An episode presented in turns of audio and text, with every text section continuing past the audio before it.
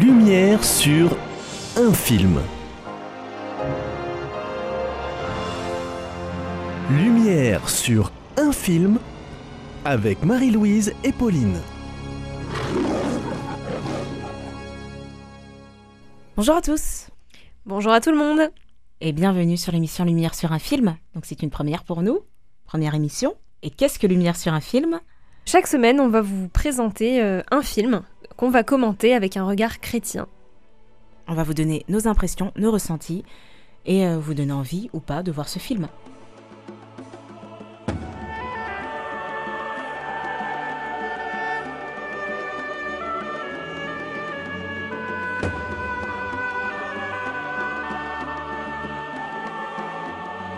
Donc on commence aujourd'hui avec le film Mission. The Mission, c'est un film qui a été euh, réalisé par Roland Joffé en 1986 et a gagné la Palme d'Or au Festival de Cannes de cette même année. Et il a reçu aussi de nombreuses autres distinctions. Il fait aussi partie de la liste des 45 films considérés importants par le Vatican. Euh, donc liste qui a été émise en 1995 sous le pontificat de Jean-Paul II. On vous recommande euh, chaleureusement euh, de, de, consulter cette liste sur Internet. Et là tout de suite, petite introduction pour vous parler du réalisateur Roland Joffé. Donc euh, Roland Joffé est né en 1945 à Londres. C'est un cinéaste engagé dont le but principal est de susciter la curiosité intérieure du spectateur en posant des grandes questions existentielles, comme notamment dans Mission. Alors là, le contexte historique pour le film The Mission ou Mission. Donc il faut savoir qu'il y a eu la guerre des Guaranis entre 1754 et 1756, donc au XVIIIe siècle et ils sont partis évangéliser donc le peuple guarani qui se trouve entre les territoires argentins, brésiliens et les territoires du Paraguay, donc au fin fond de l'Amazonie. Donc dans ce contexte, le frère Gabriel, missionnaire jésuite, se rend dans la région euh, chez les Guaranis dans le but de les évangéliser.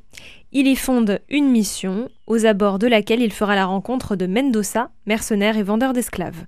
En toile de fond, l'Espagne et le Portugal se disputent les territoires de la région et le pouvoir ecclésial, représenté par le cardinal Altamirano, se trouve au cœur des négociations en arbitre.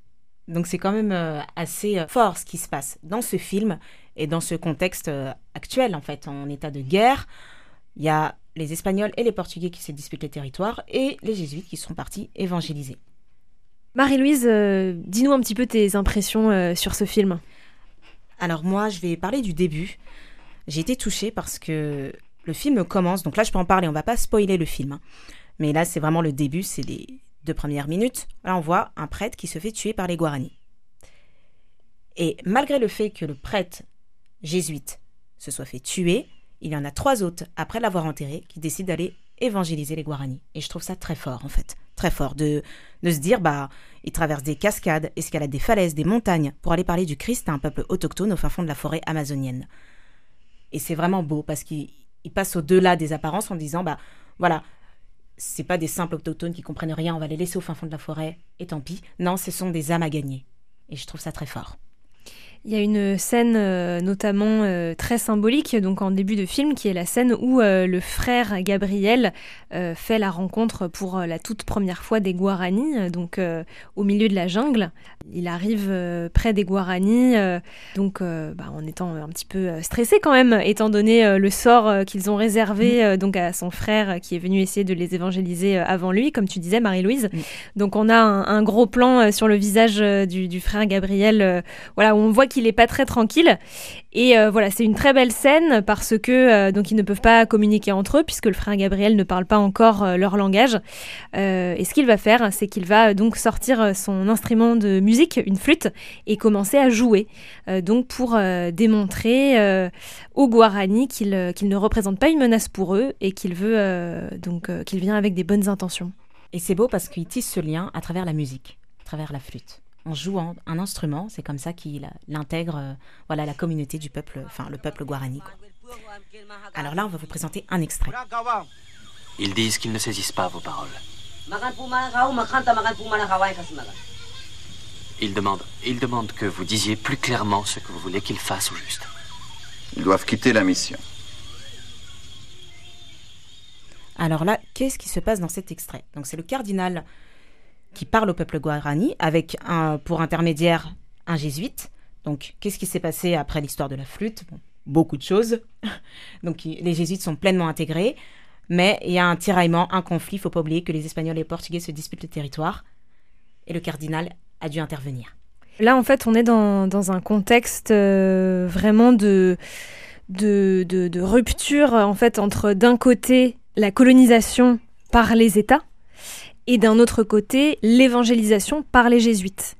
Et euh, en fait, il faut pas oublier que euh, donc là, on se trouve sur le territoire sud-américain, mais que en Europe, euh, l'Église est, déjà en, perte de vitesse en ce qui concerne son influence, puisque les États, déjà à cette époque, sont de plus en plus indépendants dans leur prise de décision et prennent de moins en moins en compte l'Église. Et donc, le cardinal Altamirano est dans cette position où à la fois il est chef euh, donc dans l'Église et donc chef des missionnaires, mais en même temps il doit composer avec les États euh, qui ont euh, donc ce pouvoir terrestre et qui sont donc en, recherche de, de, territoires voilà, dans le cadre d'une colonisation, tout ce qu'il y a de plus, plus terrestre. Exactement. Et le cardinal est sous pression. Il est sous pression. Donc, qu'est-ce qui va se passer? Arrêter la mission, c'est vraiment arrêter, ne plus être, enfin, ne plus évangéliser, plus d'église, plus rien. Stop. On arrête tout et le peuple guarani ne l'entend pas de cette manière-là. Donc euh, n'est pas d'accord, n'est pas d'accord avec ce que dit le cardinal. Et c'est vraiment très fort. On va pas vous expliquer, on va pas vous spoiler pour savoir qu'est-ce qui va se passer après. Est-ce que finalement le cardinal s'est rétracté? Est-ce que finalement il y a eu euh, un changement d'avis des Portugais et des Espagnols en se disant bon on laisse la mission ou pas? Donc là, autre extrait du cardinal qui débute par un chant chanté par les Guarani, un Ave Maria.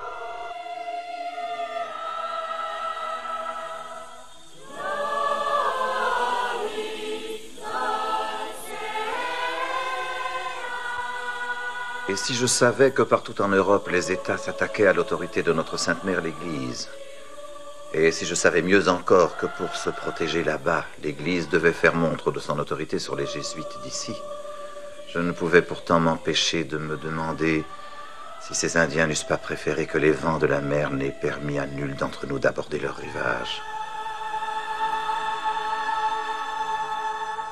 Un extrait extrêmement fort. Ouais, c'est impressionnant. Donc euh, là, on, entend euh, la réflexion euh, interne du cardinal qui en vient malgré ses grandes responsabilités au sein de l'Église et notamment pour diriger cette, cette mission pour évangéliser les, les Guarani. Avec tout le contexte, il en vient presque à se demander si finalement il n'aurait pas été mieux de tout simplement ne jamais y mettre les pieds. C'est mm. quand même assez impressionnant. C'est très fort de se dire qu'il y a un tiraillement en fait en lui. Mais après, c'est un peu normal entre les pensées du monde et les pensées euh, plutôt spirituelles euh, liées à l'évangélisation et de Dieu. On voit clairement que ça, ça ne colle pas et ça crée un tiraillement. Et là, on va vous présenter un dernier extrait. Mon père, je suis venu vous demander de me bénir.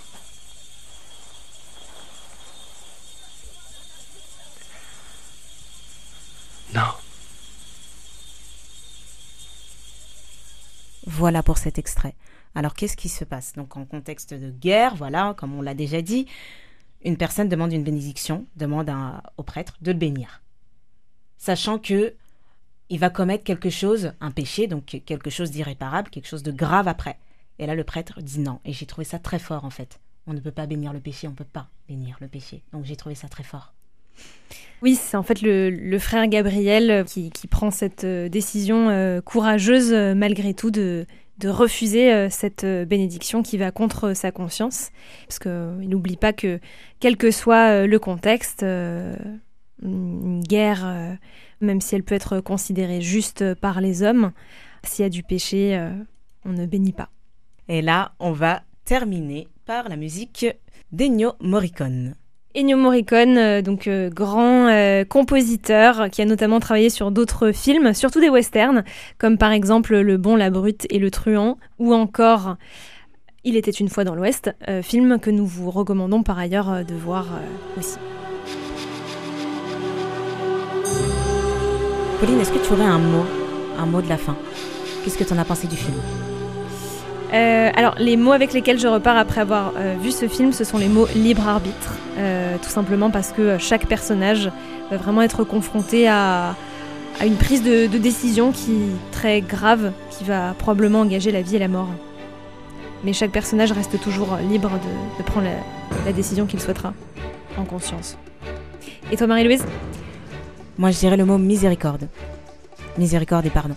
Parce qu'il se passe de belles choses en fait dans ce film et en lien aussi avec le mercenaire. Merci à tous. À bientôt.